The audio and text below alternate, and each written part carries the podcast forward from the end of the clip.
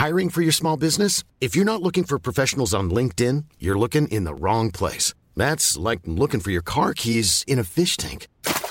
LinkedIn helps you hire professionals you can't find anywhere else, even those who aren't actively searching for a new job but might be open to the perfect role. In a given month, over 70% of LinkedIn users don't even visit other leading job sites. So start looking in the right place. With LinkedIn, you can hire professionals like a professional. Post your free job on linkedin.com slash people today. Bonjour à tous, il est 14h et bienvenue sur CNews. Ravi de vous retrouver pour cette journée décisive à vivre bien sûr sur CNews. Ça se joue à la fois dans la rue avec de nombreux blocages et manifestations dans tout le pays et à l'Assemblée nationale avec l'examen de deux motions de censure cet après-midi. On va en parler, on va en débattre avec nos reporters sur place. On commence par le journal de Mickaël Dorian. Bonjour Mickaël. Bonjour Kelly, bonjour à tous. Le gouvernement d'Elisabeth Borne est-il en péril? L'une des motions de censure va-t-elle obtenir les 287 voix euh, nécessaires? Elodie Huchard, vous êtes à l'Assemblée nationale avec Léo Marcheguet. Elodie, dans quel état d'esprit le gouvernement est-il à quelques heures de ce vote décisif? Eh bien, pour ce vote, un état d'esprit euh, plutôt tranquille, puisque le gouvernement sait très bien qu'on est relativement loin du compte, parce qu'il faut comprendre que pour les motions de censure, seuls les votes pour la motion euh, comptent. Donc, forcément, il faut faire le plein de voix. Il faudrait, par exemple, du côté des Républicains, obtenir au moins une trentaine de voix. Et là, finalement, on est entre 11 et 20. Ça demande qui, ça dépend qui fait euh, les estimations, mais on est assez loin du compte. Y compris d'ailleurs dans le groupe à toucher les non inscrits, on peut avoir des personnes qui s'abstiennent ou qui votent contre. Donc, forcément, pour l'instant, le gouvernement est beaucoup plus tranquille qu'il ne l'était la semaine dernière quand il a déclenché le 49-3. Là, sans grande surprise, donc la réforme des retraites sera adoptée une fois que les motions auront été rejetées. En revanche, évidemment, dans la tête du gouvernement, il y a forcément l'après. Comment Emmanuel Macron peut-il continuer à gouverner? Est-ce qu'il faut un remaniement? Est-ce qu'il le faut rapidement? Est-ce qu'Elisabeth Borne va présenter sa démission au chef de l'État dans les prochaines heures? C'est autant de questions, évidemment, auxquelles le gouvernement doit répondre aujourd'hui. Et nous suivrons ça bien sûr en direct sur CNews avec nos équipes à l'Assemblée nationale et un petit peu partout. Tout à l'heure, les regards seront donc tournés vers les votes des députés LR. Hein. Ce sont essentiellement eux qui ont le pouvoir de faire euh, basculer ce vote, donc de faire tomber le gouvernement si l'une des deux motions de censure euh, est adoptée. Certains d'entre eux se sont même déjà exprimés sur le sujet. C'est le cas euh, notamment d'Aurélien Pradier. Écoutez. J'ai pris du temps pour y penser, pas le faire à la légère. Et oui, je voterai la motion de censure euh, portée euh, par euh, Charles de Courson, la motion transpartisane. Je ne voterai pas la motion du Rassemblement national, c'est une évidence. Pour le reste, je m'adresse ce matin à vous, pas en opposant politique à Emmanuel Macron. J'ai pris cette décision en patriote. En patriote qui ne supporte plus de voir le spectacle d'affaiblissement démocratique, qui pense que la vraie responsabilité, c'est de sortir de ce chaos et que pour en sortir, il faut voter la motion de censure qu'Emmanuel Macron et Elisabeth Borne ont une responsabilité grande, que la porte de sortie, c'est cette motion et que je la voterai comme un électrochoc. Pendant ce temps, une manifestation est, organisée dans le 7e arrondissement de, de, Paris, non loin des Invalides, en présence des syndicats et de députés de la France insoumise. Ils espèrent ainsi euh, faire pression sur les autres élus. Écoutez quelques manifestants interrogés tout à l'heure. La méthode est terrible, la méthode est celle du mépris, la méthode est celle de la destruction des représentations syndicales, la méthode est celle de la, du mépris et, de la, et du refus de la représentation à l'Assemblée. Il détruit tout ce qu'on appelle des corps intermédiaires et il détruit la démocratie. Et ça, nous, on ne peut pas l'accepter. Qu'on soit retraité, futur retraité. Je dis la situation serait difficile, et déjà difficile avec cette réforme, mais c'est gravissime ce qui va se passer. Et puis à Paris, les réquisitions de grévistes ont commencé pour nettoyer les rues, mais les effets tardent à se faire euh, ressentir en raison du blocage des incinérateurs, mais aussi car certains éboueurs euh, réquisitionnés assument le fait de faire le strict minimum, une façon pour eux de poursuivre le mouvement à leur manière. C'est ce qu'ont euh, constaté Mathilde Ibanez, Maureen Vidal et Laura Lestrat. Il se relaie jour et nuit à l'entrée du plus grand centre d'incinération de déchets d'Europe, dans les Hauts-de-Seine. Ces éboueurs rejettent les réquisitions et sont bien décidés à ne rien lâcher. C'est une atteinte à nos droits individuels, euh, de droits de grève, euh, de droits d'expression collectif, dans un cadre, légal, on ne va pas se laisser faire. Et la mobilisation, elle ne va pas s'éteindre euh, comme ça. On ne peut pas euh, nous interdire de, de, faire la grève pour ne pas mourir au travail. Et certains d'entre eux ont même déjà trouvé des parades pour remporter le bras de fer avec le gouvernement et déjouer ses réquisitions, quitte à faire le strict minimum. Ils n'auront pas trop le choix euh, dans certains cas, euh, euh, hormis se mettre en arrêt maladie, prendre des congés, etc. pour, ne pas reprendre le travail. L'État cherche à passer en force, on en a conscience. Maintenant, on a d'autres bastions qui, un peu plus loin dans la chaîne ou un peu plus haut dans la chaîne, permettent de continuer à résister. C'est ce qu'on fait actuellement. Euh, voilà, on, peut aussi esquiver la réquisition quelque part hein, d'une certaine façon ou déplacer le problème. Ok, on a du ramassage, mais où est-ce qu'on met les, déchets aujourd'hui? Euh, Aujourd'hui, euh, l'État n'a pas forcément de réponse au stockage finalement des déchets. De quoi expliquer que les poubelles parisiennes débordent toujours autant aujourd'hui. Voilà, c'est la fin de ce journal. Bon après-midi sur CNews en compagnie de Clélie Mathias. C'est la parole aux Français. Merci beaucoup, Mickaël Dorian. On se retrouve à 15h. C'est la parole aux Français. Évidemment, cette journée un petit peu particulière aujourd'hui, puisque je vous rappelle que deux motions de censure vont être euh, examinées cet après-midi à l'Assemblée nationale. Je suis en compagnie de Jonathan Sixou de la rédaction Causeur. Bonjour. Bonjour Clélie. Et bonjour Yvan Riofol. Soyez évidemment le bienvenu. Et puis évidemment, on vous donne la parole aujourd'hui. Nous sommes euh, en direct de part et d'autre de, de France. Je vous le disais en introduction, il y a des manifestations, des blocages, alors qu'à l'Assemblée nationale, évidemment, les, j'allais dire, discussions politiques vont, euh, vont commencer à partir de 15h30, où il y a la conférence des présidents, puis le début de séance à 16h. Nous serons évidemment sur place, on retrouvera nos reporters. Donc plusieurs manifestations, blocages, c'est un problème parce que c'est la première journée des épreuves de spécialité du bac de 2023. En plus, on sait que les précédentes années, les, les épreuves avaient été quelque peu perturbées par la pandémie de, de, Covid. Et là, eh bien, il y a des problèmes de transport, des grèves, il y a aussi des arrêts de travail de surveillants. Alors tout ça est redouté dans certains lycées. On va partir à Bordeaux, retrouver Antoine Estève. Bonjour, vous êtes devant le lycée Montesquieu de Bordeaux, où il y a un rassemblement actuellement de l'intersyndicale. On le voit d'ailleurs, on l'aperçoit derrière vous grâce aux images de Jérôme Rampenou. Mais a priori, priori, vous allez nous le dire, les épreuves ne seront pas perturbées. Oui, Clélie, et les manifestants ont tenu leur promesse. En tout cas, c'est ce qu'ils avaient dit tout à l'heure. Il n'y aura pas de blocage du lycée. Les lycéens ont pu rentrer par une autre porte que l'entrée principale à l'intérieur du lycée. Ici, un rassemblement a eu lieu effectivement. Ils ont baissé la musique il y a quelques minutes de cela, au moment où les épreuves ont commencé à 14h, encore une fois, pour ne pas déranger les lycéens qui planchent sur les épreuves de mathématiques cet après-midi. Et puis, dernière information, d'après, en tout cas, euh, les lycéens que nous avons rencontrés tout à l'heure, il n'y a pas d'impossibilité de faire les épreuves. Il n'y a pas suffisamment absent à l'intérieur de l'établissement pour que les épreuves n'aient pas lieu. Donc, a priori, d'après nos informations pour l'instant, les épreuves se tiennent complètement normalement. La question maintenant, c'est de savoir si ce rassemblement va continuer ou si une autre manifestation va être organisée. Pour l'instant, dans les calendriers, dans les agendas euh, de l'intersyndicale, seul un rassemblement est prévu demain matin à l'entrée de la centrale nucléaire euh, de Bro et Saint-Louis, à quelques kilomètres au nord de Bordeaux, et un autre rassemblement, mais là vous êtes tous au courant évidemment, avec cette manifestation nationale qui a appelé euh, à manifester ici aussi à Bordeaux. Ce sera jeudi midi dans le centre et aujourd'hui, que vous disent les manifestants, Antoine? Pourquoi ils tenaient à être là?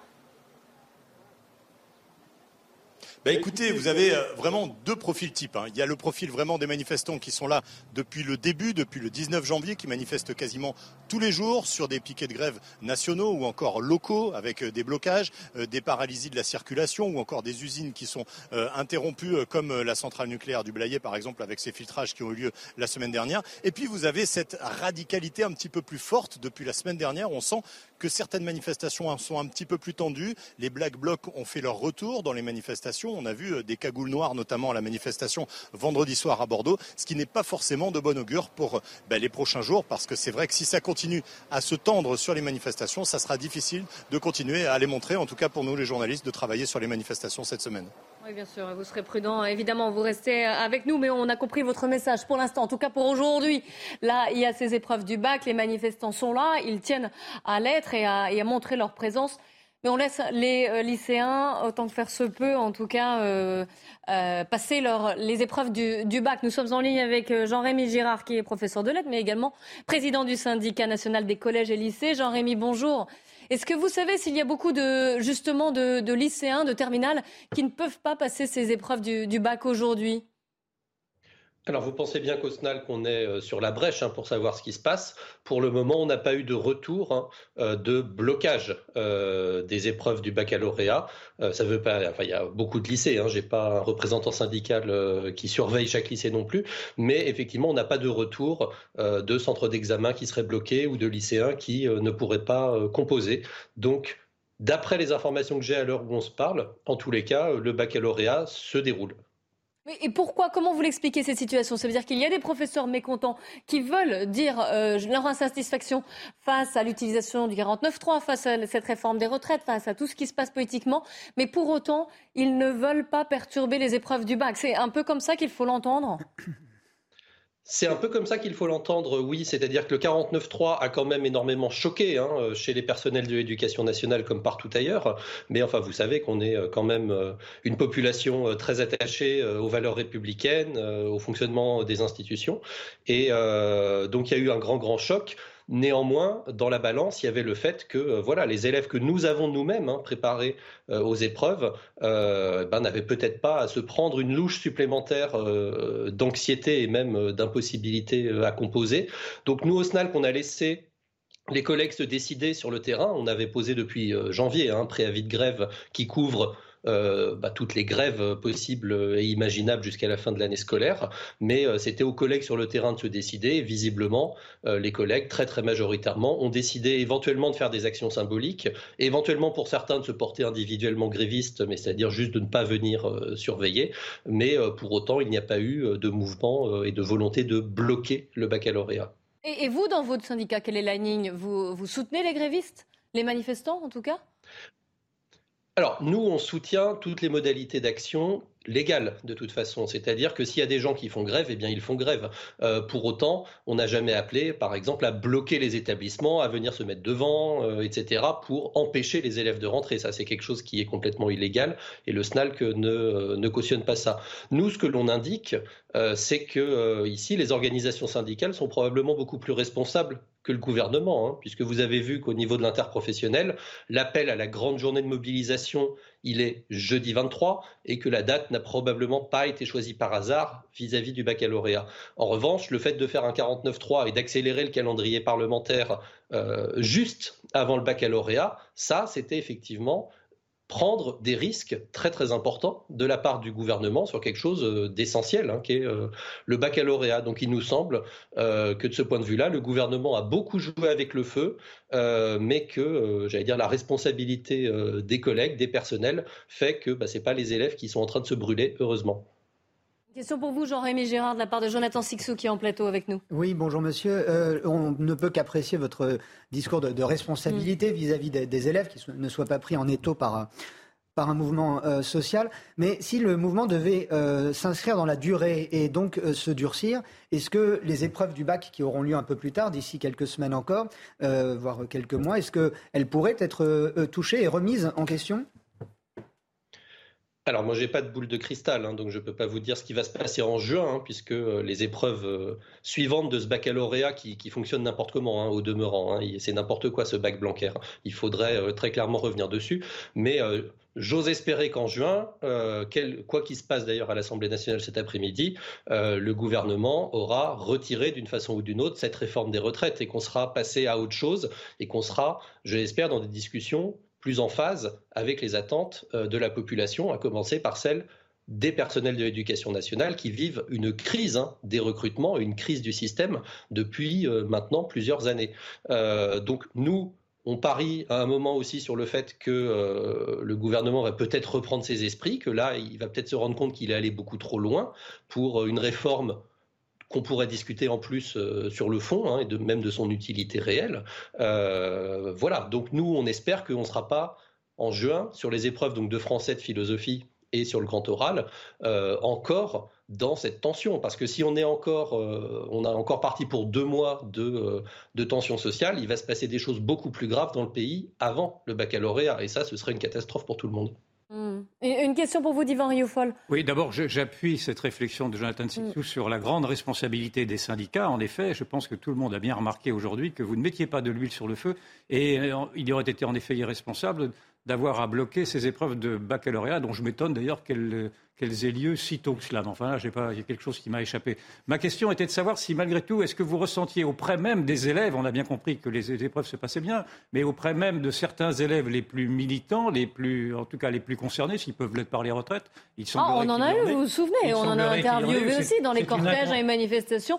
On a eu quand même beaucoup, de jeunes. Hein. Une des incongruités mm. de, ces, de ces manifestations, c'est qu'on a vu des jeunes être concernés par la retraite à 62 ans. Est-ce que vous observez malgré tout dans, euh, dans votre environnement de ces jeunes-là qui, eux, auraient refusé presque de participer à ces, à ces épreuves de baccalauréat en solidarité avec le mouvement Alors, ce que l'on peut observer, euh, c'est qu'il y a effectivement, de toute façon, un certain nombre d'élèves hein, qui peuvent être euh, très militants, assez politisés. Et, euh, je veux dire, c'est pas interdit non plus qu'ils le soient. néanmoins, on n'est pas du tout sur ici un mouvement d'ampleur des lycéens qui sont quand même les premiers concernés par leur baccalauréat. En revanche, oui, déjà pour signaler que tout lycéen est concerné par la réforme des retraites, hein, puisqu'il va normalement aller ensuite dans l'emploi et vivre une carrière. Euh, donc euh, tout citoyen ou futur citoyen hein, est concerné par euh, la question des retraites. Donc ça nous paraît intéressant que les lycéens réfléchissent hein, aussi à, ces choses-là. néanmoins, on ne sent pas une radicalisation forte actuelle des lycéens. Maintenant, si le mouvement devait, j'allais dire, se poursuivre, si les blocages devaient rester, si le gouvernement ne fait absolument rien de son côté, euh, nous, on peut, on peut pas garantir que tout va bien se passer dans le pays euh, dans les jours, les semaines et les mois qui viennent. On sait très bien que ce type de, euh, blocage très violent et de, voilà, de refus non seulement de ce que dit le peuple, de ce que disent les enquêtes d'opinion, mais même de ce qu'aurait dit l'Assemblée nationale elle-même, ça peut très mal se terminer. et on espère bien que ça va pas très mal se terminer, mais à un moment, là, la balle, elle est quand même dans le camp du gouvernement et d'Emmanuel Macron. Merci beaucoup Jean-Marie Les, les épreuves durent combien de temps Pardon, excusez-moi, juste une question de détail. Les épreuves sont euh, sur combien de jours? Les épreuves du bac? Jean-Rémy Girard Je crois que c'est trois. Hein. Ah bon? Deux ou trois jours. Les épreuves, les épreuves du bac, là, elles sont sur, euh, sur combien de jours? Pas. Vous nous entendez plus? Non. Ah.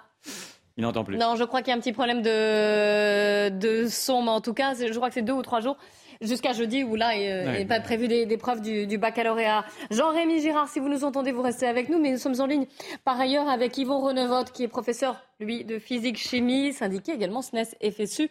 Euh, bonjour monsieur, merci également à, Jean-Michel Decaze qui est derrière euh, la caméra et qui vous tend le et qui euh, et qui vous filme justement.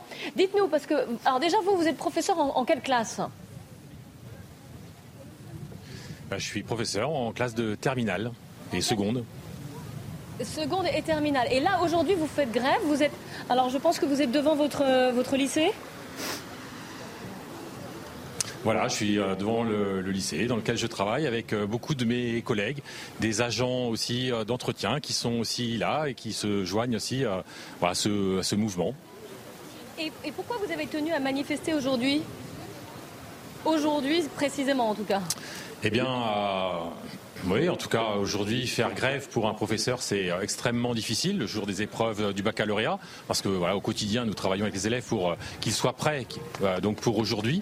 Mais c'est très difficile, mais la situation exceptionnelle. On a décidé aussi de, prendre des mesures exceptionnelles, c'est-à-dire face à un, président de la République, un gouvernement, un ministre qui n'écoute rien ni personne, eh on a décidé de poursuivre la mobilisation pour obtenir le retrait du projet de loi sur les, retraites, tout autant pendant la période des épreuves du baccalauréat.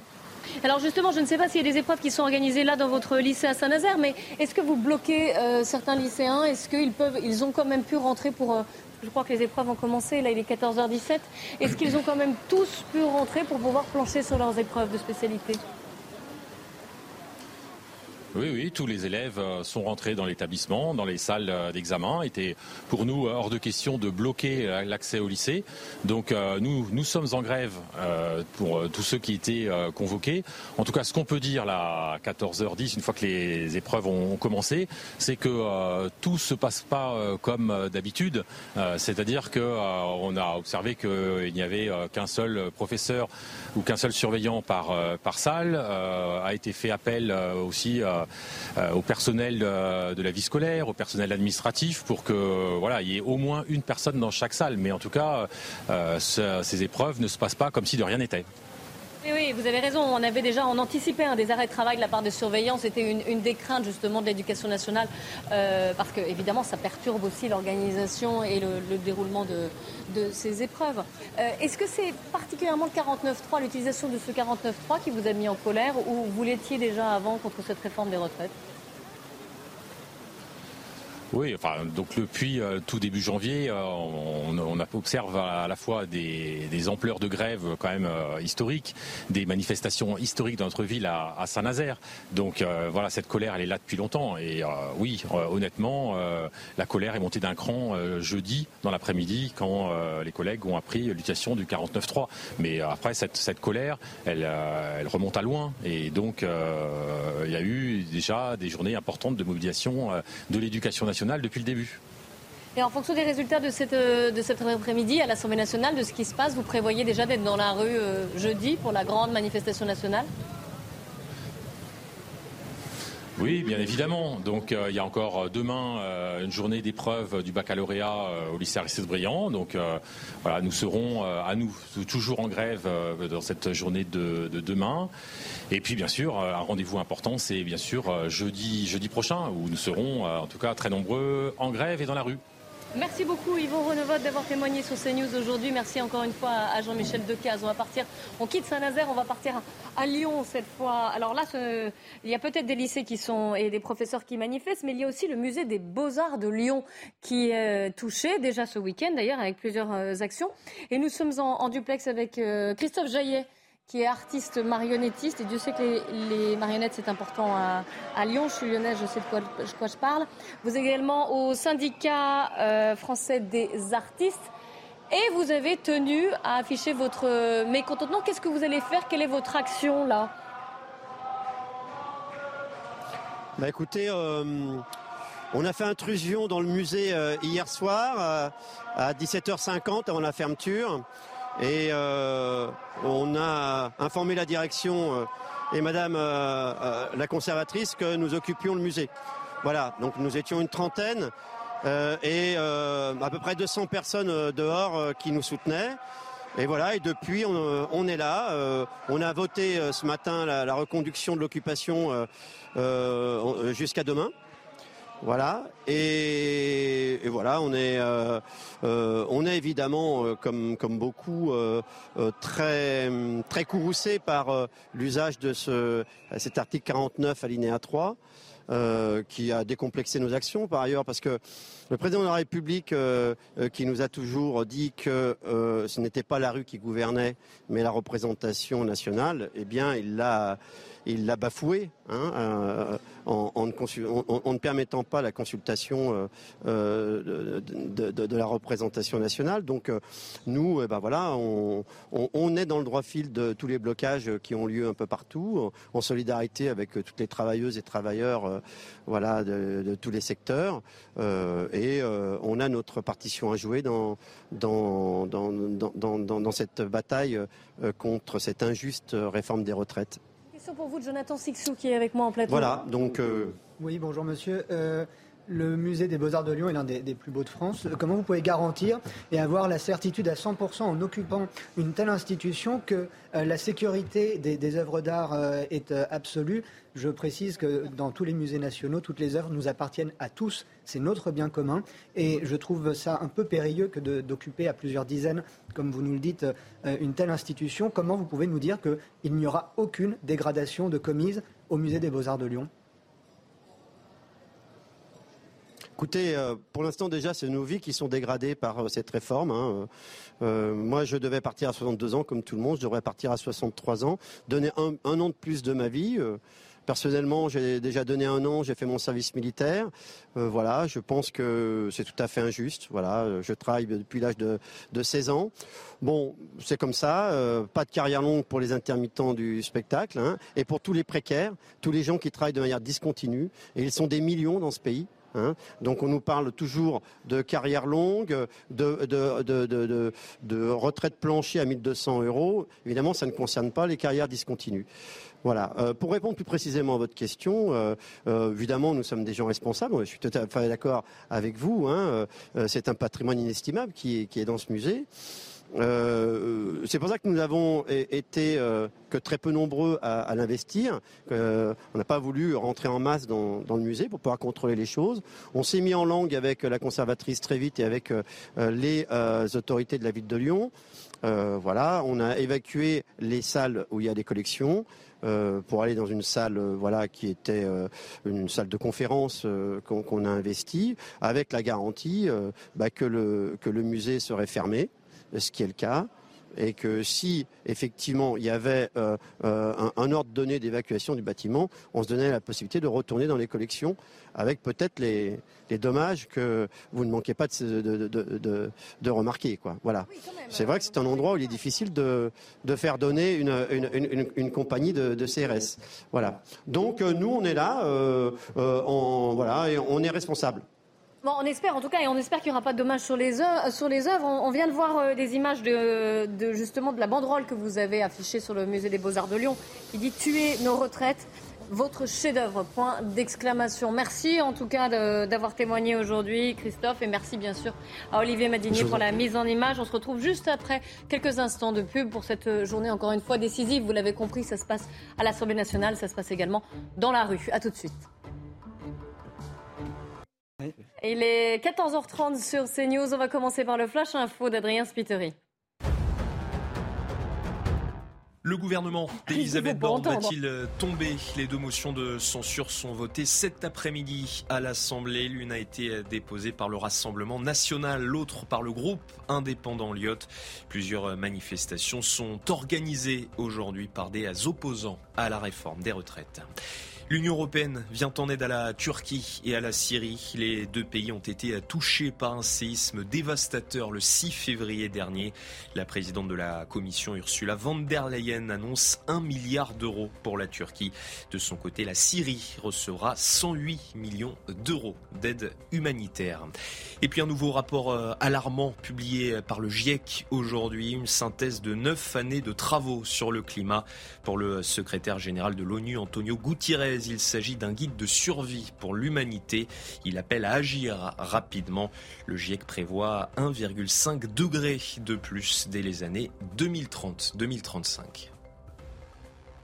Bienvenue à vous si vous nous rejoignez, c'est la parole aux Français. Je suis également en compagnie d'Yvan Rioufol, Jonathan Sixou, et également Gauthier Lebret du service politique de CNews et du service économie de CNews. Eric de Reitmaten, voilà, bienvenue à tous les deux, vous nous avez rejoints. Bonjour euh, c'est une journée décisive, vous le savez, ça se joue à deux endroits, à la fois dans la rue, il y a différentes manifestations, différents blocages, différents rassemblements qui sont organisés à Paris, mais pas seulement d'ailleurs, on était encore à Bordeaux ou à, Lyon, et dans votre ville, il y a certainement des, blocages et des manifestations. Et puis ça se joue bien sûr à l'Assemblée nationale, où euh, il va y avoir l'examen de deux motions de censure cet après-midi. Alors on va tout de suite au Palais Bourbon retrouver Elodie Huchard. Bonjour Elodie. Expliquez-nous comment ça va se dérouler ce vote? Alors tout ça va être entériné en fait à 15h30 avec la conférence des présidents. Yael Braun-Pivet, présidente de l'Assemblée, recevra les présidents des groupes parlementaires. Début de l'examen des motions de censure à 16h. Vous l'avez dit, il y a deux motions de censure qui ont été euh, déposées, l'une par Lyot et les membres de la NUPS et l'autre par le Rassemblement national. La discussion sera commune, c'est-à-dire chacun des présidents de groupe peut prendre la parole. Il le peut, mais ça n'est pas forcément obligatoire. On sait par exemple qu'Olivier Marlex pour les Républicains a tenu à prendre la parole pour tenter d'expliquer quelle est la position de son groupe. Et puis ensuite, on passe à l'étape euh, importante aussi, la prise de parole de la Première ministre Elisabeth Borne, une prise de parole qui peut aller jusqu'à 50 minutes. Et puis ensuite, on passe au vote. C'est un peu plus long que les votes auxquels on a l'habitude ici à l'Assemblée. C'est un vote à bulletin secret et chaque député se rend dans une salle à côté de l'hémicycle pour procéder au vote. Donc environ une demi-heure de vote, ce qui fait que quand on fait les comptes, on devrait avoir le résultat de la première motion de censure, la motion de censure Lyot entre 19h et 19h15 et donc celle du Rassemblement national 30 minutes plus tard. Merci beaucoup, Elodie Huchard. Avec Léo Marcheguet, évidemment, on vous retrouvera. Hein. on fera un, point, des points même euh, réguliers. Je vous ai parlé de, blocage. Si vous avez une voiture, vous êtes peut-être inquiet. Vous avez peut-être même déjà fait des, réserves ce week-end. On va retrouver Mickaël Chailloux, qui est au dépôt de Verne-sur-Sèche. C'est près de, Rennes. Bonjour, Mickaël. C'était le dernier dépôt de carburant non bloqué dans, dans la région, j'allais dire. Et aujourd'hui, il a été donc pris par les manifestants. C'est ça, depuis euh, ce matin, 5 heures, ils sont entre 50 et 100 manifestants, essentiellement de Force ouvrière et de la CGT, à bloquer euh, l'accès à ce dépôt pétrolier de Verne-sur-Sèche. On est à quelques, kilomètres euh, de Rennes ici et donc les camions citernes ont dû faire demi-tour ce matin. Impossible donc d'accéder à ce dépôt. Il y a eu aussi à signaler, c'est important, de nombreuses opérations de blocage sur la rocade de Rennes ce matin, une petite centaine de manifestants qui ont joué au chat et à la souris avec les forces de l'ordre puisqu'ils étaient systématiquement délogés. Alors bien sûr, euh, c'est une journée euh, importante sur le plan politique. Et bien ici, euh, je peux vous dire que quelque part, on en parle très peu. Ce qui compte, ce qu'on attend, et la seule chose que l'on nous dit ici, c'est que l'on attend une prise de parole d'Emmanuel Macron pour qu'il dise une chose, qu'il retire cette réforme des retraites. Merci beaucoup, Mickaël Chailloux, pour toutes ces, informations. Et on va aller à la pompe, justement, retrouver Daniel et Gaël à, Marseille grâce à, à, Stéphanie Rouquier. Je crois que, Daniel, vous faites la, Gaël et Daniel, vous faites la, queue, vous êtes quasiment à sec, un peu d'inquiétude quand même. Ça fait combien de temps que vous vous attendez à la pompe Ah, ça devait faire à peu près une heure, une heure et quart. Ah oui, déjà On attendait. Eh ouais, faut prendre le mal en patience. Hein. Ah là, vous y, vous y êtes presque en tout cas, là, ça y est Là, ah. oui, on y est presque. Hein. Il y a beaucoup de. Vous avez... euh, vous avez tourné beaucoup pour trouver une, station essence qui, euh, qui était encore, euh, encore pleine ah bah, Disons que hier j'ai tourné un peu, mais vu que le niveau de mon, de mon réservoir est baissé, là, on a téléphoné, on a tenté le coup, et on est arrivé là et. Et, y en a et une heure et quart de queue. Vous, hein. vous comprenez ce mouvement? Vous comprenez que les que les dépôts, que les raffineries, que des, que des, soient, soient en grève Mais bien sûr, il faut rien lâcher là. Donc vous faites la queue, mais vous êtes compréhensif. ça nous embête un peu. Oui. Ma foi, tant que. Il faut, il faut se faire entendre de toute manière. Avec le gouvernement qu'on a, on ne peut pas faire autrement. Hein. Donc tant pis si vous êtes à sec, en fait. Non, pas à sec, mais pas loin. Ouais. Oui, mais ah, tant pis si par exemple, dans, parce que dans, une semaine, euh, si vous devez refaire la queue dans une euh, d'ici une semaine parce que vous avez utilisé votre voiture, comment est-ce que vous allez faire? Eh bien, pareil, hein. Je vais chercher une station où il y a de l'essence. Hein. Comme tout le monde. En retraite. Faut être, euh, faut avoir le temps. Mais en tout cas, merci beaucoup, euh, Daniel. Merci à Gaël aussi, euh, Sophie, je crois, qui, qui, vous accompagne. On vous laisse faire le, le plein tranquillement. On vous a senti très philosophe sur cette, sur ce, ce conflit. Merci à vous. Un grand merci à Stéphanie Rouquier, hein, qui vous, qui vous filmait donc à Marseille. on va retrouver Kader Benayed, qui est syndicat Sud Santé. Bonjour, monsieur. Vous m'entendez Non, peut-être pas. Si, bonjour. Je le disais, vous êtes du syndicat euh, Sud Santé et vous, on vient de voir des automobilistes qui ont, qui ont galéré hein, euh, pour euh, avoir de l'essence, qui ont dû téléphoner, qui ont fait plusieurs stations d'essence, qui étaient quasiment à sec, qui là ont fait une heure et quart, une heure et demie de queue pour parvenir. Sauf que ce n'est pas possible avec des véhicules de santé, donc vous avez appelé la préfecture. Racontez-nous. Alors complètement, je veux dire, il y a deux choses. Il y a à la fois les véhicules, ce qu'on appelle euh, plus communément de service, c'est-à-dire les véhicules qui servent à transporter les patients, euh, je veux dire le linge hospitalier ou euh, la bouffe, la nourriture. Ben, ces véhicules-là, ils fonctionnent avec des cartes totales, donc je veux dire, ils, sont pénalisés de la même manière que tout un chacun. Et secondement, en fait, on a des personnels qui ne peuvent pas venir travailler. Alors depuis le confinement, je veux dire, les personnels habitent de plus en plus loin de Marseille, se sont éloignés pour des raisons évidente. Et euh, aujourd'hui, force est de constater euh, ben, que c'est les, premiers touchés euh, par, ce, par ce manque de carburant. Alors nous, ce qu'on demande, alors c'est pas des réquisitions, mais c'est d'avoir des accès privilégiés pour le personnel hospitalier, parce que euh, derrière, il y a des, quand même, il, va y a de nombreuses complications euh, dans la chaîne du soin, parce que, je veux dire, les collègues euh, qui prennent leur service ne sont pas sûrs d'avoir leur relève le lendemain, et ça, c'est assez compliqué et assez frustrant. Oui, on peut le comprendre, mais comment ça s'était passé d'ailleurs cet automne quand il y avait eu, pareil, hein, un mouvement de grève et une pénurie qui s'était installée pendant plusieurs semaines? Vous aviez eu un accès prioritaire? Alors euh, déjà, il faut savoir qu'on avait fait euh, la même démarche euh, avec des déclenchements de plan blanc et ce qui avait donné lieu à des, en fait, des, pompes à essence réservées pour les professionnels de santé, mais ça avait été très long. Euh, aujourd'hui, euh, ce qu'on demande, alors, c'est que pour les personnels qui le peuvent faire du télétravail, que les directions acceptent euh, le télétravail, parce que derrière le télétravail, il y a moins de consommation de carburant et c'est très bon pour la planète et pour la qualité de vie au travail, premièrement, et deuxièmement, de mettre des accès réservés, parce que, je veux dire, les policiers, les pompiers ont des pompes réservées. On demande que ça soit étendu aux personnel hospitalier. Je dis bien personnel hospitalier parce qu'il n'y a pas que des infirmiers. Vous savez euh, qu'il y a des personnes qui travaillent dans les cuisines, euh, dans l'aseptisation des locaux, qui font le ménage. Euh, il y a des personnes qui, des adjoints administratifs qui font, ben, qui enregistrent vos entrées à l'hôpital et tout le monde est indispensable à l'hôpital. Mais vraiment, on tire la sonnette d'alarme. dès aujourd'hui, il y a des personnels qui ne peuvent pas venir travailler et ça fait exploser le taux d'absentéisme dans les hôpitaux et ça nous inquiète énormément. Alors, une remarque d'Éric de Ritmaten qui est en plateau avec nous. Une remarque, c'est qu'on tombe dans des cas particuliers. Si vous voulez, il n'y a pas seulement les infirmiers, les pompiers, il y a aussi les, mères de famille qui amènent les enfants à l'école en région, hein, il faut bien voir. Il y a les instituteurs, il y a tous ces métiers, ces indépendants. Euh, des, gens qui vivent de leur voiture, et Dieu sait s'ils sont nombreux. Donc vous voyez, ça montre bien que ce type de blocage est complètement scandaleux et qui ne devrait pas exister. Et que moi, je le disais tout à l'heure, il faut des réquisitions immédiates pour pas éviter justement l'enlisement et le blocage complet. C'est insensé de voir un pays bloqué parce que des gens sont mécontents. Enfin, mais, vous, euh, vous, Kader, est-ce que vous comprenez le mouvement de contestation contre la réforme des retraites? Complètement, c'était, c'était, euh, c'est-à-dire c'est, un mouvement qui est juste, euh, qui est, euh, ben, qui a son sens. Et aujourd'hui, alors j'entendais le monsieur, excusez-moi, j'ai pas son nom sur le plateau. Le rythme Athènes.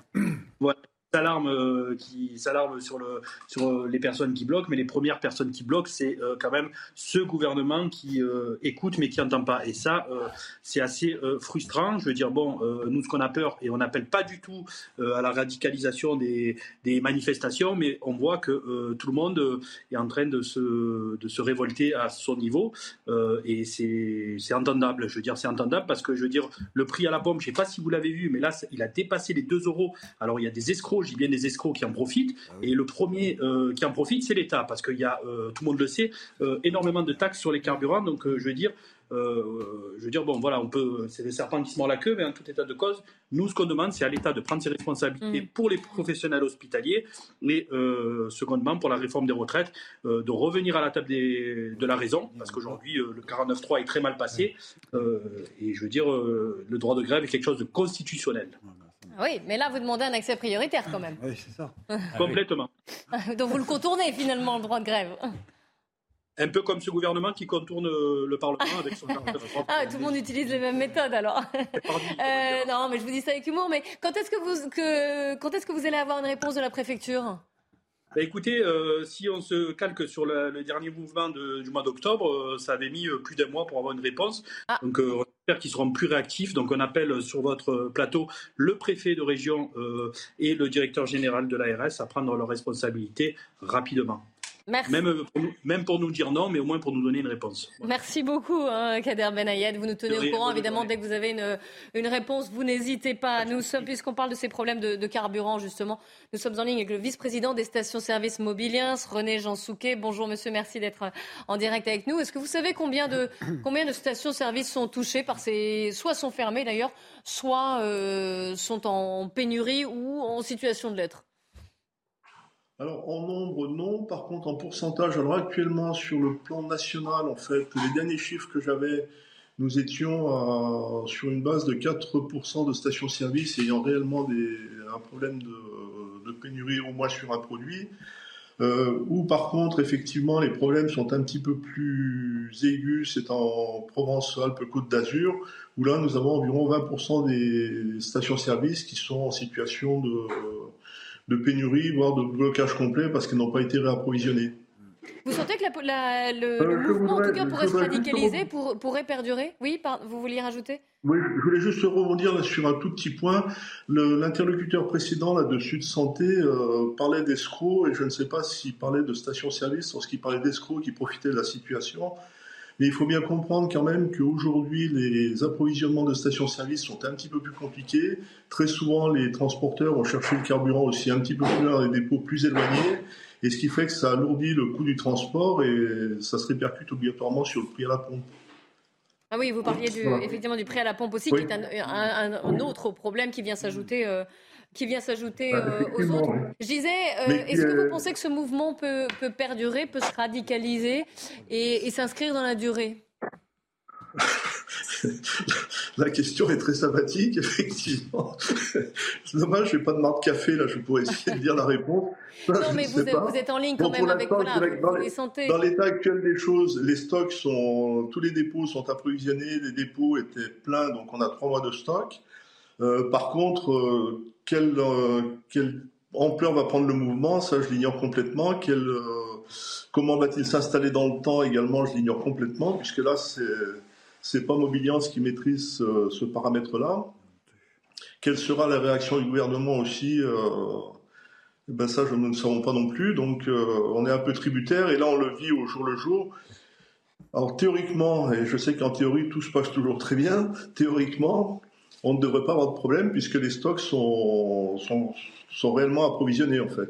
Hmm, oui, sauf que déjà il y a quelques soucis. Une question pour vous, Divan Une réflexion plutôt. Euh, je pense que cette méthode est totalement euh, archaïque et révoltante de celle qui consiste à à bloquer les raffineries parce que c'est la double peine pour les automobilistes. Le précédent interlocuteur a rappelé que l'essence maintenant dépassait les 2 euros, ce qui est considérable, mm. et qu'en plus aujourd'hui on replonge les automobilistes dans, cette, dans, ce calvaire qui avait été celui de, gérer des mm. pénuries d'essence, voire de ne pas pouvoir travailler. Donc les, les syndicats jusqu'à présent nous avaient habitués à une responsabilité totale, effectivement, en ne bloquant pas le pays, en faisant des actions qui étaient des actions novatrices dans le fond, qui n'impactait pas sur le quotidien des gens. Mais je trouve que là, ce manque d'imagination de vouloir absolument euh, apporter un désordre et vouloir euh, sanctionner les citoyens, alors que ce sont les citoyens eux-mêmes qui sont les premiers sanctionnés par la, réforme des retraites, je trouve que c'est un manque, un manque d'humanisme, un manque d'intelligence. Et cela peut, me semble-t-il, accentuer euh, un dégoût de ceux qui pourraient se reconnaître dans ce mouvement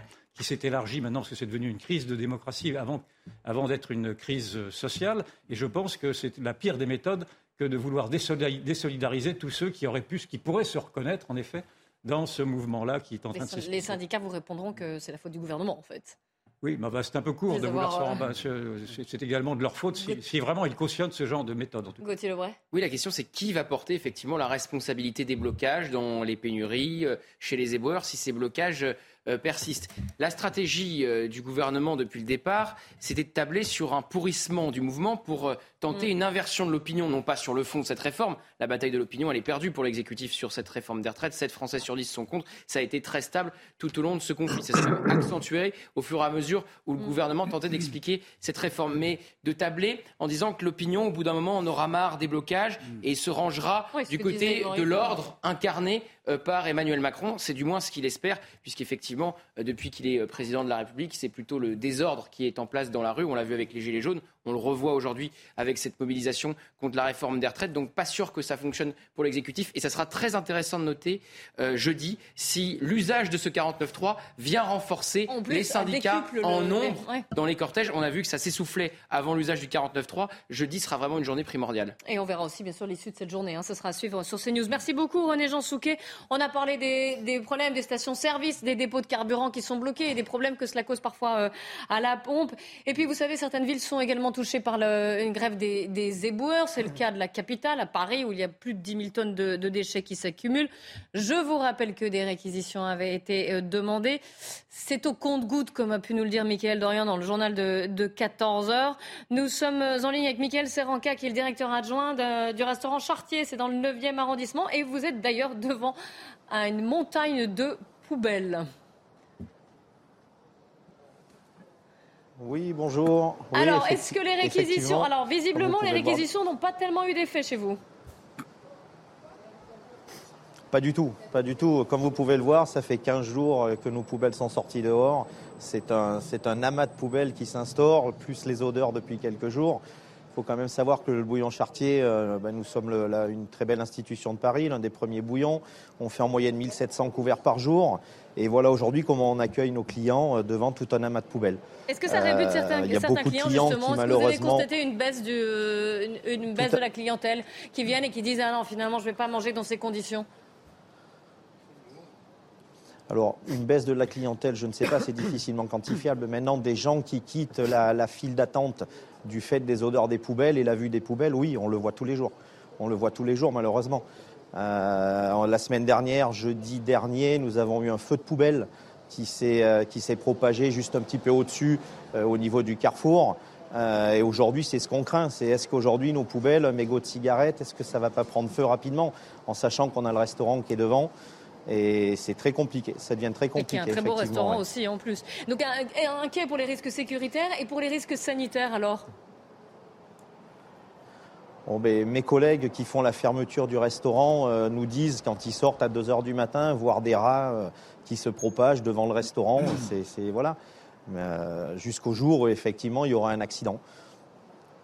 Vous comprenez quand même ce mouvement de, de contestation contre la réforme des, des retraites? Est-ce que vous soutenez les éboueurs dans leur mouvement, au-delà des désagréments que cela peut vous causer? Et on l'a bien compris.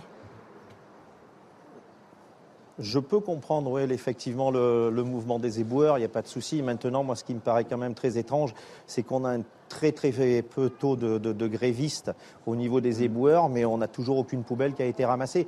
A priori, les réquisitions ont été faites pour pouvoir ramasser les poubelles, mais je peux vous garantir qu'ici, euh, dans la rue du Faubourg Montmartre, il n'y a aucune poubelle qui n'a été ramassée, si ce n'est dimanche matin. Ils sont venus ramasser un côté de la rue, mais n'ont pas fait l'autre côté.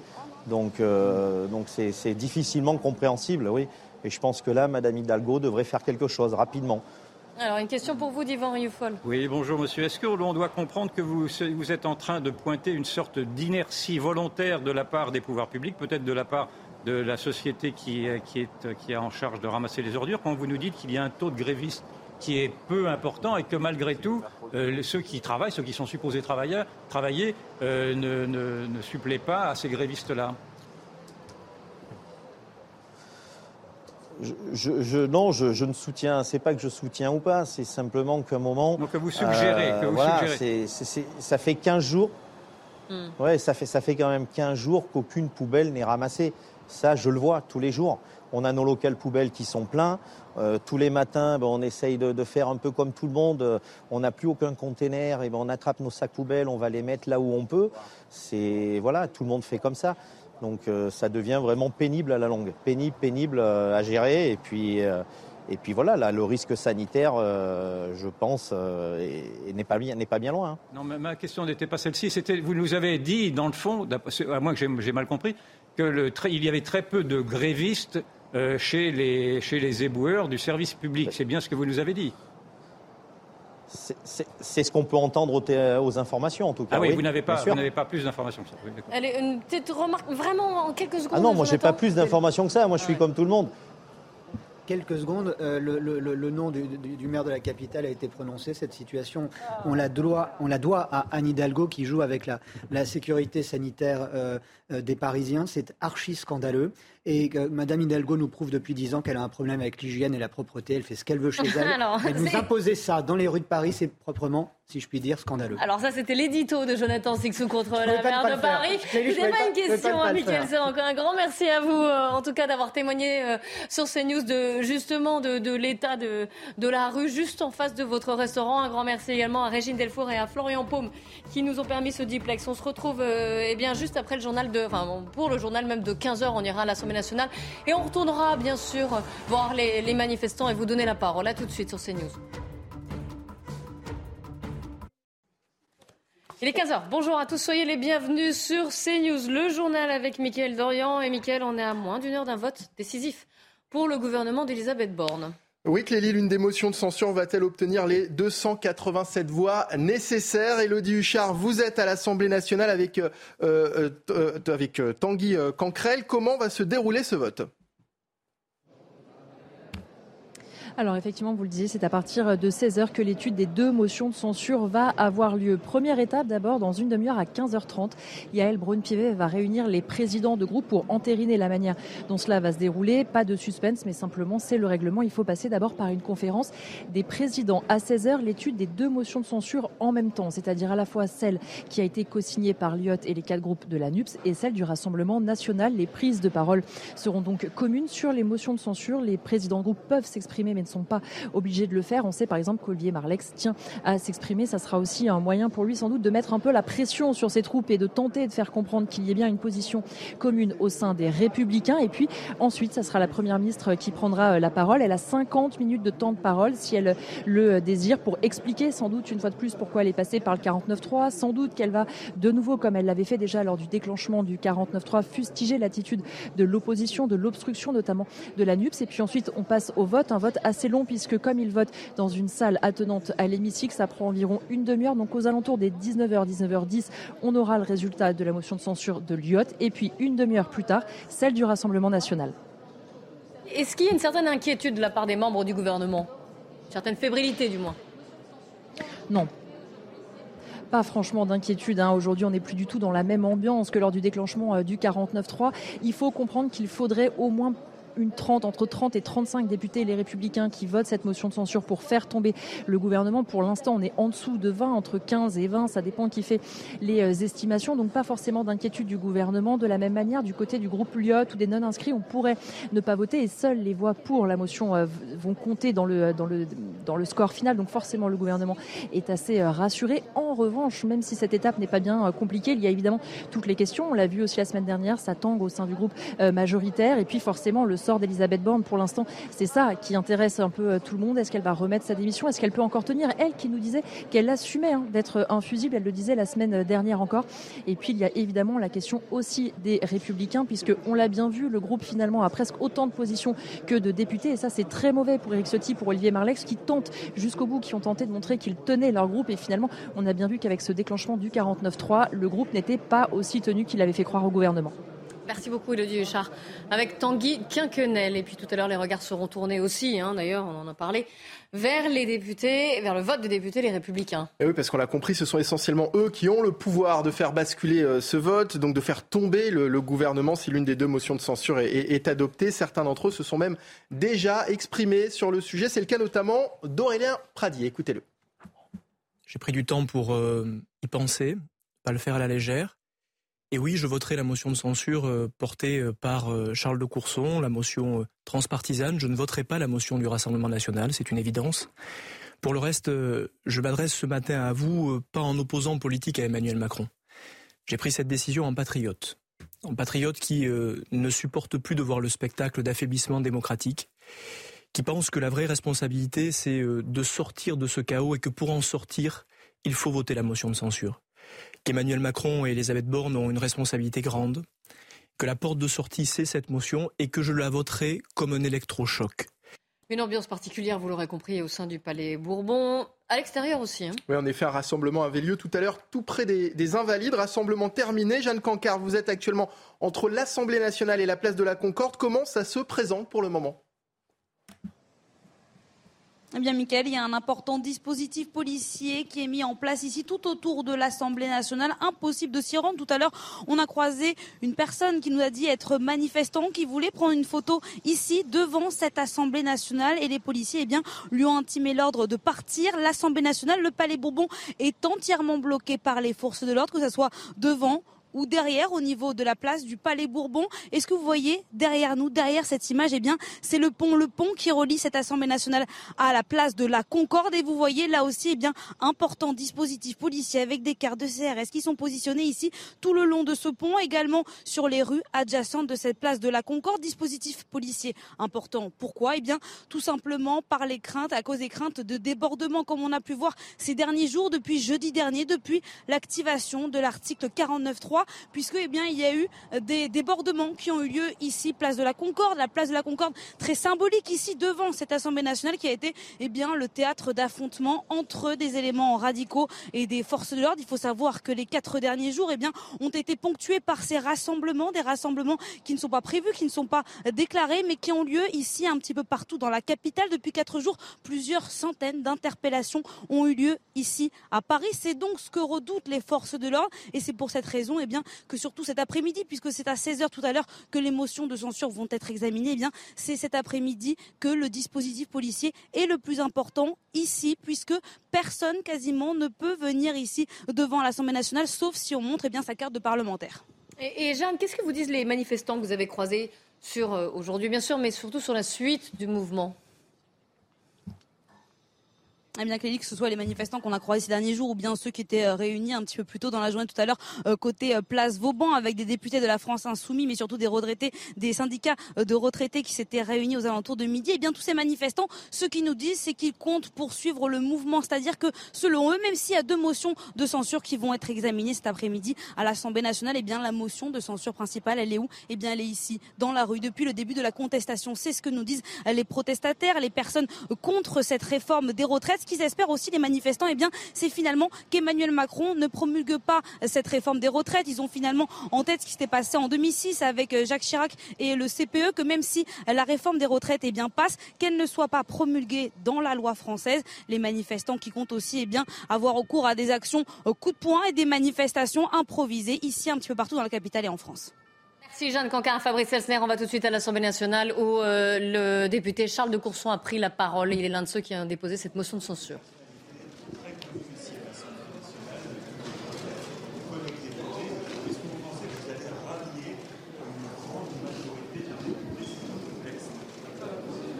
Bien écoutez, vous êtes tous capables comme moi de faire le décompte des voix. Tout se joue au sein du groupe Les Républicains. Nous constatons qu'un nombre croissant de républicains veulent voter cette motion de censure. Je rappelle que si jeudi dernier nous avions voté sur la motion de rejet déposée par notre groupe, elle aurait été adoptée grâce à 25 voire 26 républicains qui l'auraient votée. Et donc nous appelons euh, tous ces républicains qui sont hostiles à cette euh, réforme des retraites euh, d'en tirer toutes les conséquences et de rejoindre tous ceux qui votent en faveur de cette motion de censure.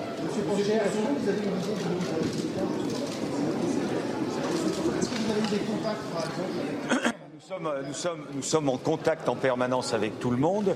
Il n'échappe à personne qu'il y avait peu de républicains euh, s'engageant il y a encore quelques jours en direction de la motion de censure. Il y en a beaucoup plus, beaucoup plus maintenant. Et je vous le dis, ça peut se jouer à quelques voix. Donc c'est la raison pour laquelle nous, nous leur disons tous, n'ayez pas peur, votez cette motion de censure.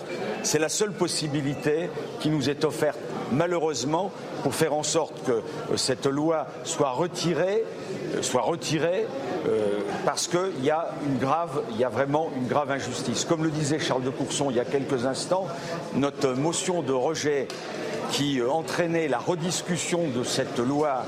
On souhaitait que ça soit rediscuté.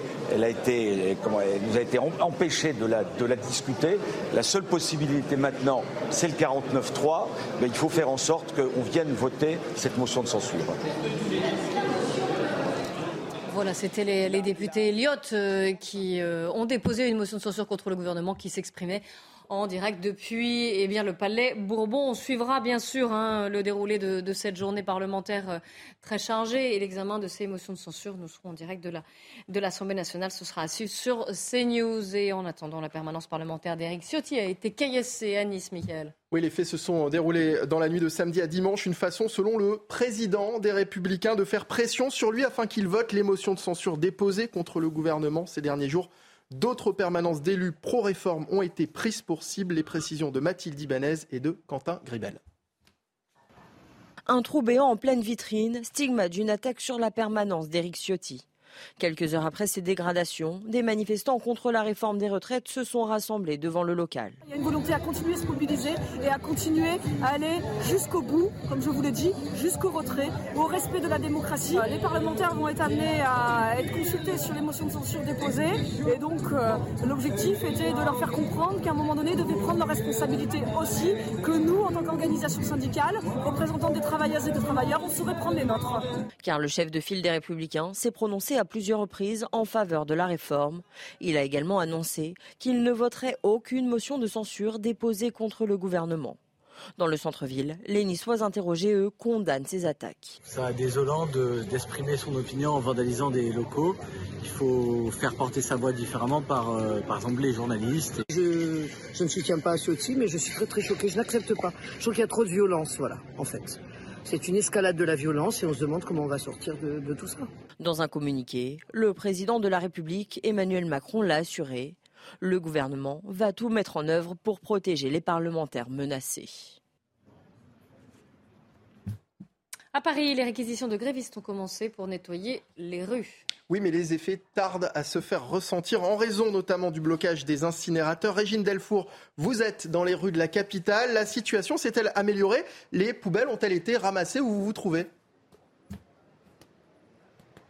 Eh bien, j'aimerais pouvoir vous dire euh, oui, Michael, mais ce n'est pas le cas. Nous sommes devant le musée Grévin, qui est un musée euh, très prisé euh, par les touristes. Et puis, vous allez pouvoir voir dans quelques instants le spectacle qu'ils ont quand ils arrivent ici. Alors, ce n'est pas deux sacs de poubelles, hein, mais c'est plusieurs dizaines de sacs de poubelles qui sont ici sur le boulevard Montmartre. C'est un, vous voyez, on voit quelqu'un qui est en train de porter des sacs. Chacun met un peu, si je peux le dire, sa pierre à l'édifice.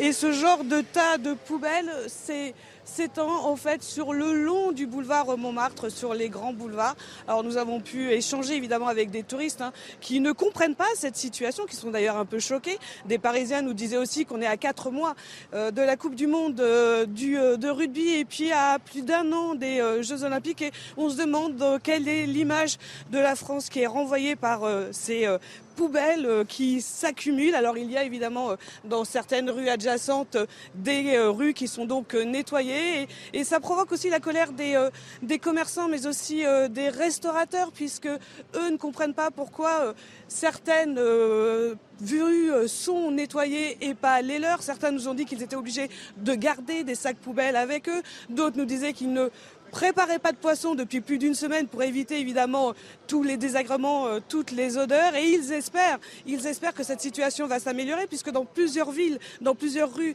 de la capitale, eh bien, c'est nettoyé. Mais ce n'est pas le cas ici dans le deuxième arrondissement. Je vous rappelle qu'on est quand même au 15e jour euh, de grève de certains agents de la propreté de la ville de Paris. Merci beaucoup, hein, Régine Delfour. Avec les images de Florian Pau, mais face à cette situation, les Parisiens sont de plus mécontents de leur maire. Oui, regardez ce sondage IFOP fiducial pour le Figaro et, Sud Radio. Actuellement, 68% des Parisiens se disent insatisfaits par Anne Hidalgo. C'est plus de deux fois plus qu'en 2011, lorsque Bertrand Delanoë était à la mairie. Et, la question, ce serait qui pour succéder à Anne Hidalgo? Elle a été posée. Hein. Eh ben là, c'est assez partagé. Clélie, 45% des, des, Parisiens répondent Rachida Dati, 40% Gabriel Attal et 34% pour Yannick Jadot. Alors, plus, sans surprise, plusieurs manifestations sont donc organisées aujourd'hui, notamment à, Rennes aussi. Hein. Oui, Rennes, où la rocade était bloquée ce matin. On va retrouver sur place Michael Chaillot. Michael, comment est la situation pour le moment? Rocade, tout est euh, revenu euh, dans l'ordre, j'ai envie de dire, depuis environ 11h30 ce matin. C'est vrai qu'il y avait eu euh, au petit matin de nombreux blocages sur l'ensemble de la, de la rocade de Rennes, environ une centaine de manifestants qui se déplaçaient d'une porte à l'autre de la ville pour essayer de, bloquer la circulation, évidemment, et ils se sont fait chasser gentiment, j'ai envie de dire. Il n'y a eu aucune, aucune violence, rien du tout. ils partaient même parfois avant l'arrivée euh, des forces de l'ordre. Donc un jeu du chat et de la souris euh, pendant une petite partie de la, matinée euh, ce matin. Et puis depuis ce matin, derrière moi, c'est le dépôt pétrolier de Verne-sur-Sèche, à quelques kilomètres de Rennes qui lui est bloqué par environ une cinquantaine de manifestants, forces ouvrières et CGT en tête, qui ont placé des palettes en bois évidemment devant l'entrée. Et donc aucun camion citerne n'a pu venir ce matin ici faire le plein pour aller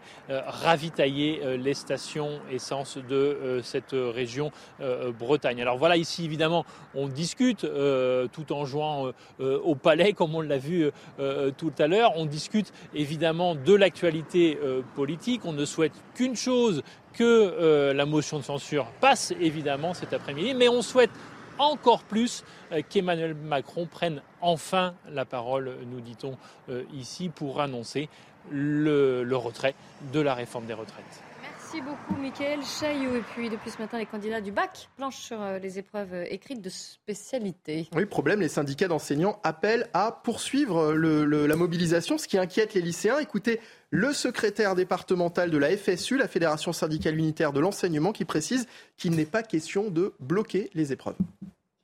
C'est aujourd'hui que nous espérons que le gouvernement euh, tombe cet après-midi. Et puis, fatalement aussi, il ne faut pas l'oublier, c'est le début des épreuves du bac.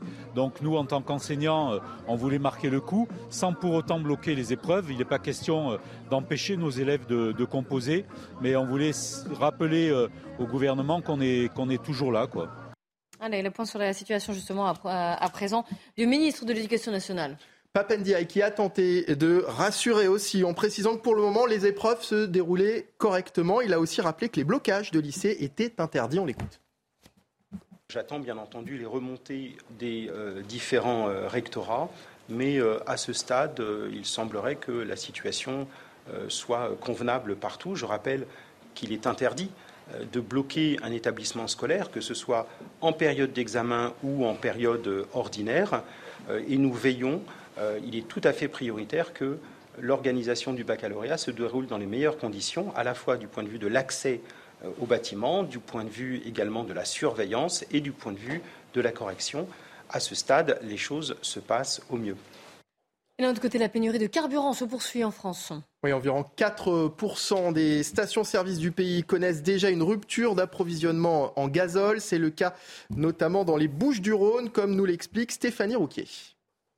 Difficile aujourd'hui dans les Bouches du Rhône de trouver une station-service ouverte et avec du carburant. Depuis vendredi dernier, avec le 49.3 et le mouvement qui se durcit, les conducteurs se sont rués à la pompe. Alors la station-service où je me trouve est fermée, comme de nombreux autres, en rupture totale. Des conducteurs passent et désespérément, eh bien, ils repartent à sec, m'expliquant que la voiture est essentielle pour leur travail. Ils ne savent donc pas comment ils vont gérer la situation. Il faut savoir que sur les trois raffineries de Provence, Petroinos à Lavera arrête totalement sa production à partir d'aujourd'hui. Chez Esso, à Feu-sur-Mer, les exportations sont bloquées depuis le 7 mars et à la Med, eh bien, la bioraffinerie totale est en arrêt pour un problème technique. Mais les personnels grévistes expliquent qu'une fois le souci réglé, eh ils ne reprendront pas l'activité une dernière info, elle, vise euh, Éric Coquerel, le député insoumis. Absolument. Un policier a porté plainte contre euh, le député de la France insoumise euh, ce matin pour violence sur personne dépositaire de l'autorité publique. ce policier déclare avoir reçu un coup de poing au visage de la part du député de la France insoumise lors d'une opération de sécurisation du blocage d'un centre de dépôt de déchets à Aubervilliers. Enfin, une bonne nouvelle cette fois, avec une libération. Oui, le journaliste Olivier Dubois, otage au Sahel depuis 2021 a été euh, euh, libéré, journaliste de euh, Libération. Le jeune avait été enlevé par un groupe qu'il cherchait à interviewer au Mali. Merci beaucoup, Michael, pour ce, long journal. On se retrouve évidemment à 16h. On va tout de suite repartir à l'Assemblée nationale. Vous l'avez compris, c'est là où ça se joue.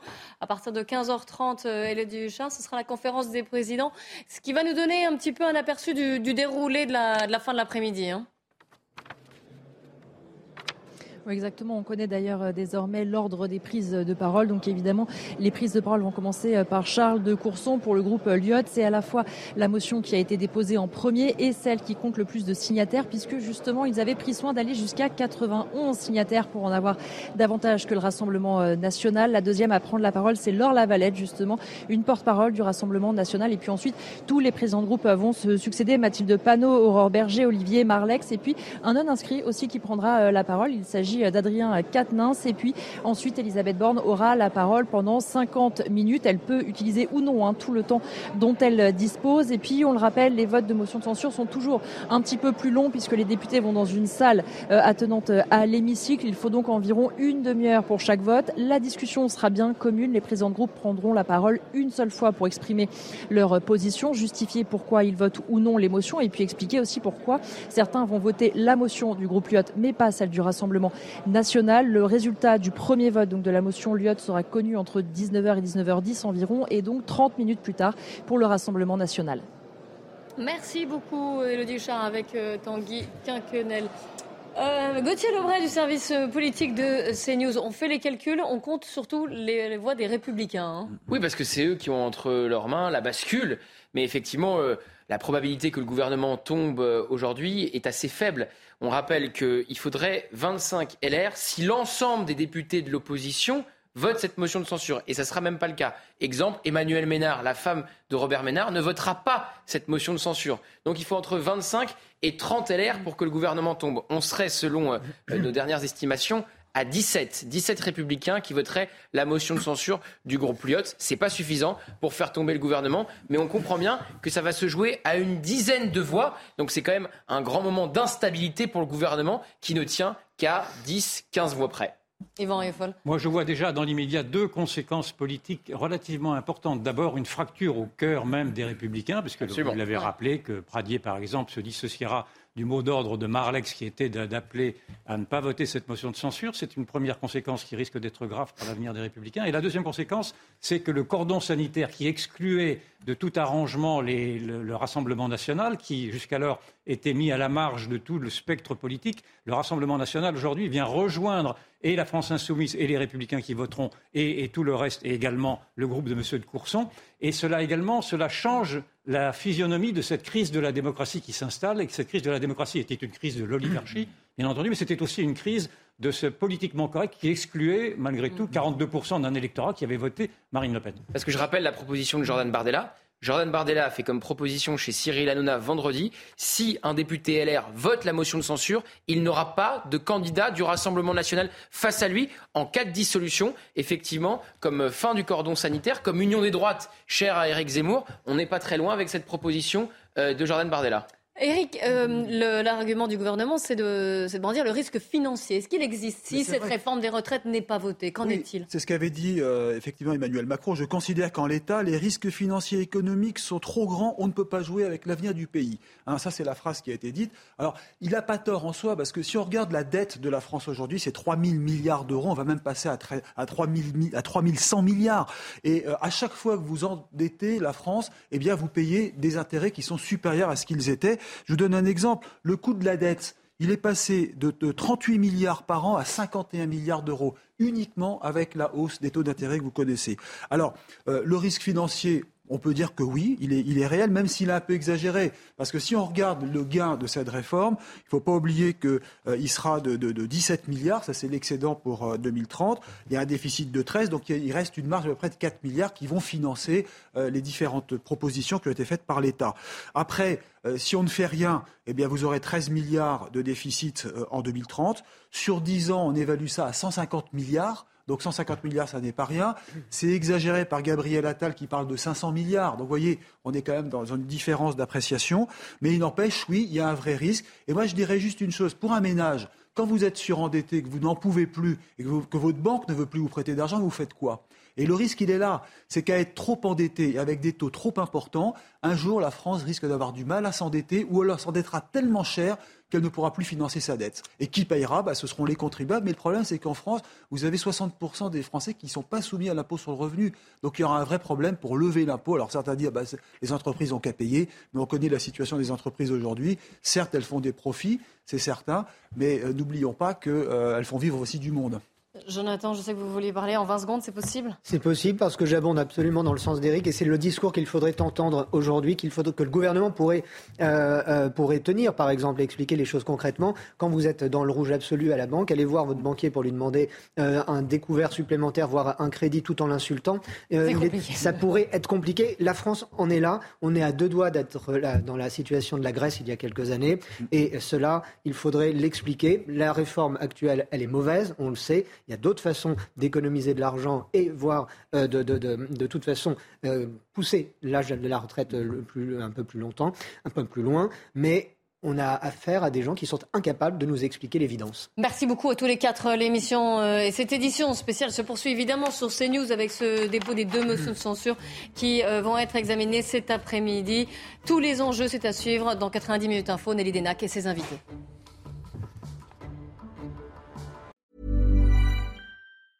Planning for your next trip? Elevate your travel style with Quince. Quince has all the jet setting essentials you'll want for your next getaway, like European linen, premium luggage options, buttery soft Italian leather bags, and so much more. And is all priced at 50 to 80% less than similar brands. Plus, Quince only works with factories that use safe and ethical manufacturing practices. Pack your bags with high-quality essentials you'll be wearing for vacations to come with Quince. Go to quince.com slash pack for free shipping and 365-day returns.